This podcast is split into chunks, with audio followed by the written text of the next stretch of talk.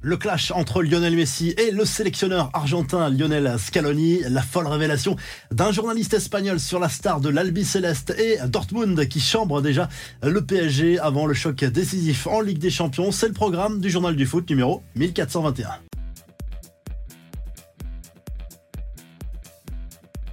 Soirée cauchemardesque pour les supporters lensois. Les 100 et or ont été balayés mercredi soir 6-0 en Ligue des Champions sur la pelouse d'Arsenal. Forcément, ça fait très mal au moral des 100 et or qui ne peuvent plus se qualifier pour les huitièmes de finale de cette C1, mais qui sont toujours en course pour poursuivre l'aventure en Europa League. Il faudra au moins un match nul contre le FC Séville à Bollard lors de la dernière journée, mais ça fait très mal au moral des Lensois qui enregistrent tout simplement la plus lourde défaite de l'histoire pour un club français dans cette euh, compétition. L'ancien Lillois Gabriel s'est permis de chambrer le club nordiste après la rencontre dans le vestiaire en publiant un message sur les réseaux sociaux. Mais qu'est-ce qui s'est passé a écrit le Brésilien, référence ici à la célèbre chanson des supporters lensois régulièrement chantée à Bollard. En Argentine, les médias se concentrent sur le clash entre Lionel Messi et Lionel Scaloni. La star de l'Albi Céleste en veut à son sélectionneur pour son annonce surprise après le match face au Brésil au Maracana le 22 octobre dernier. L'ancien parisien n'a pas du tout apprécié d'apprendre les envies de départ de son coach en sélection au moment de cette conférence de presse. Un véritable choc pour Messi qui s'est senti trahi. Les deux hommes ont eu une discussion très brève, d'une trentaine de secondes, pas plus, et très froide, selon les médias argentins après cette conférence de presse.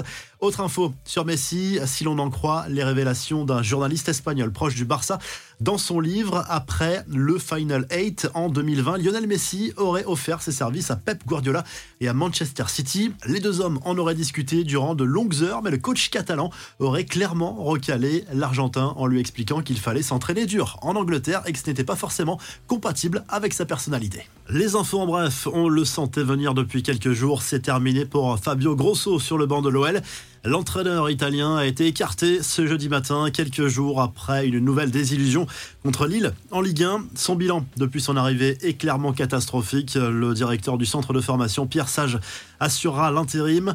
Le programme de la soirée en Ligue Europa, l'OM peut valider sa qualif pour les 16e de finale au minimum dès ce jeudi soir en cas de victoire contre l'Ajax au Vélodrome.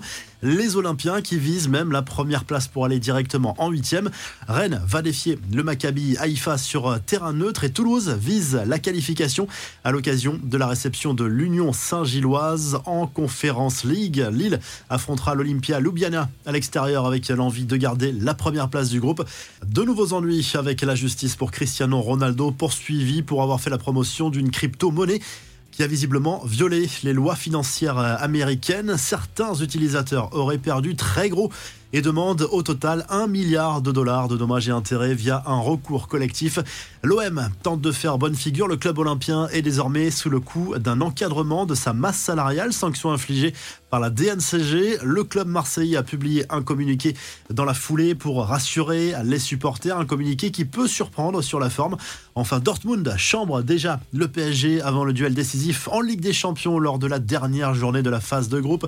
C'est le défenseur allemand Mats Hummels qui a lancé les en insinuant que le PSG était parfois bien aidé par l'arbitrage, en référence à ce fameux penalty contre Newcastle mardi soir. Pas sûr que ce soit une très bonne idée de provoquer Kylian Mbappé et ses partenaires.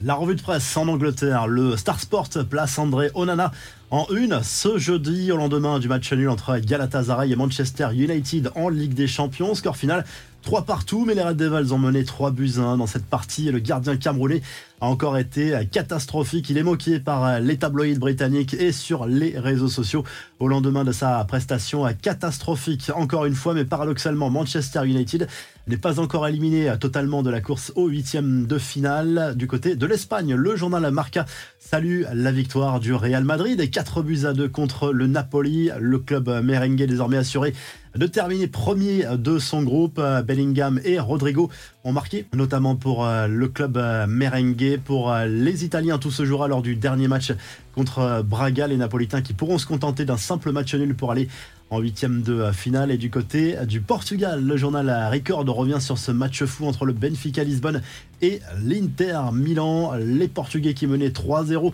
ont été rejoints dans cette partie par les Nerazzurri. Score final 3 buts partout dans cette partie. La première place se jouera entre l'Inter et la Real Sociedad dans ce groupe lors de la dernière journée. Benfica est bon dernier dans ce groupe. Si le journal du foot vous a plu, n'oubliez pas de liker et de vous abonner. Et on se retrouve très rapidement pour un nouveau journal du foot.